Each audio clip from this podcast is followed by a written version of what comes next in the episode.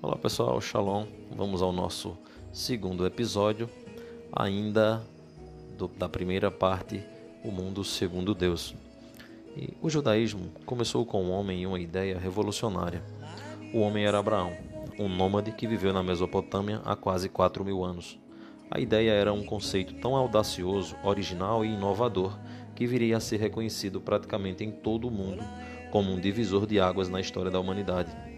Abraão descobriu nada menos do que o próprio Deus. Ou, embora você possa ficar chocado em ouvir isso, a própria Deus, que é um conceito sobre o qual eu irei falar um pouco mais à frente. É claro que você não precisa ser judeu para acreditar em Deus, mas o Deus dos judeus, tal como Abraão o definiu e o judaísmo abraçou, é único em muitos pontos. É por isso que quando os judeus rezam, eles sempre começam indicando que se trata do Deus de Abraão e o que o judaísmo fala sobre Deus é provavelmente ainda mais importante do que a simples crença de que há um Deus. Então, no princípio, a história que vem a seguir, muito estranha, não está nem na Bíblia. O Midrash, uma antiga coleção de lendas e histórias rabínicas, conta-nos sobre como Abraão chegou à sua profunda revelação espiritual. Ao caminhar para fora da populosa cidade de Ur, onde vivia, Abraão passou por um palácio magnífico. Por um instante pensou: não há ninguém aqui. O palácio deve ter se construído por conta própria. E riu de sua própria estupidez. Ora, um palácio não pode simplesmente passar a existir do nada. Uma estrutura magnífica como esta requer um arquiteto e um construtor. Assim, em um momento iluminado de intuição, ele deduziu que o mundo, em toda sua complexidade, magnificência e esplendor, com toda a certeza, também precisou de um Criador. A Bíblia considera a conclusão de Abraão tão importante que faz dela o tema de seu versículo de abertura.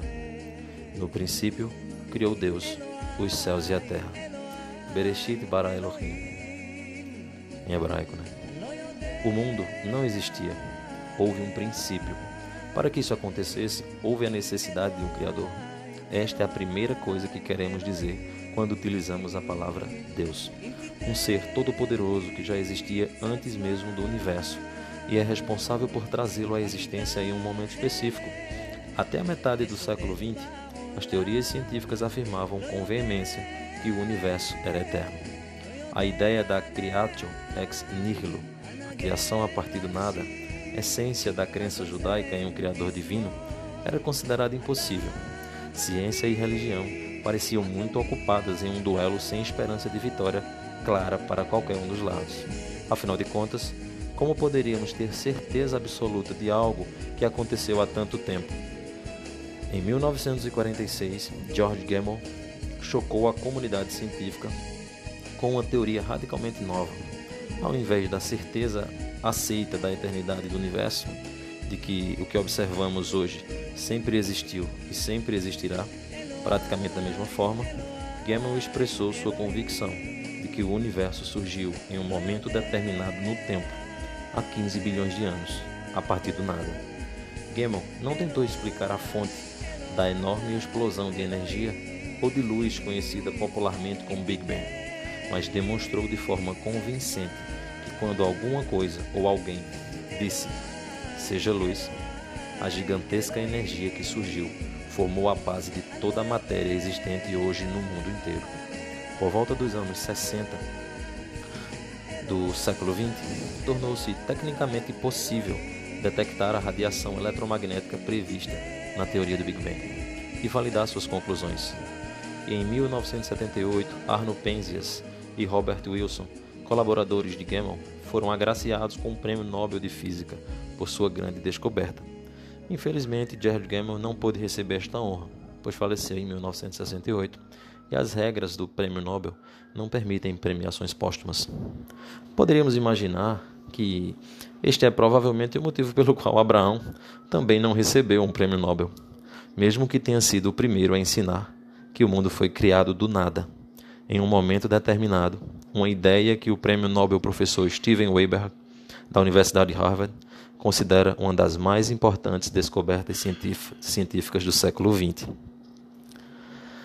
A ciência, no máximo, só concorda em parte com a primeira sentença da Bíblia. Sim, como Pierre M. Dirac ou a sigla, né? O Pan Dirac, Prêmio Nobel da Universidade de Cambridge, escreve: Parece certo que há um tempo definido para a criação, mas os físicos não irão presumir nada além disso. Stephen Hawking, da Universidade de Cambridge, provavelmente o maior físico da atualidade e recentemente morto, diz de maneira simples: a verdadeira questão da criação foge ao escopo das leis da física conhecidas atualmente, e onde a física não consegue chegar, a fé deve ao menos ser ouvida. No princípio criou Deus os céus e a terra. Criação sem um Criador não fazia sentido para Abraão. Se você disser que esta crença não pode ser comprovada, o judaísmo responde que o ponto de vista oposto de que acreditar que não existe um Criador e que tudo o que existe simplesmente surgiu por si mesmo, também é uma crença que não pode ser comprovada. Além do mais, é muito mais improvável e ilógica. Há uma história apócrifa sobre Maimônides, viveu entre 1135 e 1204, um grande filósofo, médico e rabino que apoia fortemente este ponto de vista, Maimônides tentou convencer um ateu que era necessário considerar que Deus criou o mundo. Após horas de debate infrutífero, o descrente pediu para se ausentar por algum tempo para cuidar de alguns negócios pessoais. Quando retornou, Maimônides retirou uma folha da qual estava escrita uma bela poesia, com rima e métrica perfeitas e palavras belíssimas. Maimônides disse ao seu convidado: Que coisa estranha! Ocorreu enquanto você estava fora da sala. A tinta começou a espirrar sobre a minha mesa, e quando secou, havia criado estas palavras por acidente. O homem riu e perguntou a Maimônides por que queria que ele acreditasse em algo tão estúpido e improvável. Por que você não acredita nisto que estou lhe contando? perguntou Maimônides. Porque estas palavras, pensadas com tanto cuidado, com tanto sentimento e sentido, obviamente devem ter sido compostas por alguém muito inteligente. Elas não apareceram aí por acidente. Alguém teve que escrevê-las. Respondeu o homem. Deixe então que seus próprios ouvidos ouçam o que sua boca disse. Respondeu Maimônides. Se você não acredita que uma simples poesia possa passar a existir por acaso ou acidentalmente, como então acredita que o universo inteiro, cuja sabedoria exige muito mais do que um punhado de palavras e cuja profundidade ultrapassa qualquer compreensão humana, tenha sido criado por acaso ou acidentalmente? É por isso que a ciência não entra de fato em conflito com a religião. Quanto mais a ciência nos torna conscientes da complexidade do universo, mais aparente se torna a intricada orquestração de átomos e moléculas, de DNAs e cromossomos da vida, da natureza. E fica claro que os seres humanos nunca poderiam ter sido resultados de um Big Bang, espaço ou de um desenvolvimento evolucionário acidental e sem orientação. É isso que Louis Pasteur provavelmente quis dizer quando declarou: pouca ciência afasta o homem de Deus, muita ciência o traz de volta a ele. O judaísmo chama Deus de Ribonou Shel Olam, o Criador do Universo. A expressão descreve não somente o que os judeus acreditam em relação a Deus, mas também por que eles acreditam nele. Para ser um ateu, basta se recusar a reconhecer a, a realidade.